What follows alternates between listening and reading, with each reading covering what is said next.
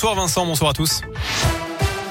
Et attention, si vous prenez la route, l'Ain et la Saône-et-Loire seront en vigilance jaune, neige verglas la nuit prochaine. Plus globalement, de faibles pluies verglaçantes sont attendues autour d'un axe allant des Vosges au Massif central. À la une, ils manifestent pour défendre le pouvoir d'achat des milliers de salariés du privé comme du public étaient appelés à se mobiliser aujourd'hui contre la hausse du coût de la vie et des prix de l'énergie pour une augmentation des salaires et des effectifs dans les services.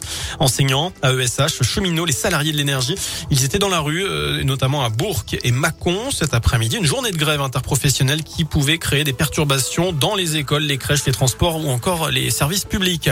En bref, il serait à l'origine de 62 000 faux passes sanitaires partout en France. 13 personnes ont été interpellées mardi et mercredi dans les régions lyonnaises et parisiennes. L'enquête est partie du signalement de l'ordre des infirmiers de la Loire et d'un médecin de la caisse primaire d'assurance maladie portant sur des milliers de passes établis au nom d'un infirmier de la région d'Auvergne. Euh, ce dernier a déclaré n'avoir jamais effectué de vaccination anti-Covid. Un chiffre à retenir, désormais 33%, c'est la hausse des violences sexuelles en 2020 d'après les chiffres publiés aujourd'hui par le ministère de l'Intérieur. L'augmentation est notamment due à la déclaration de faits anciens, euh, plus 14% pour les violences intrafamiliales, 9% pour les autres coups et blessures volontaires. Les obsèques ce matin de Gaspard Ulliel à Paris, l'acteur mort la semaine dernière à 37 ans après une collision sur les pistes de ski à la Rosière en Savoie. Une enquête est en cours, elle est menée par les gendarmes d'Albertville.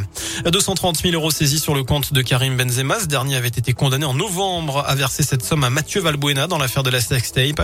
Si l'argent a été prélevé, c'est tout simplement parce que l'attaquant du Real ne voulait pas payer. Cela a provoqué un blocage partiel du compte. Enfin, en rugby, l'USB ne jouera pas demain contre Aurillac. Le club bresson a touché par 4 cas de Covid. Ajouté à cela deux blessés, l'effectif n'est donc pas assez fourni pour jouer.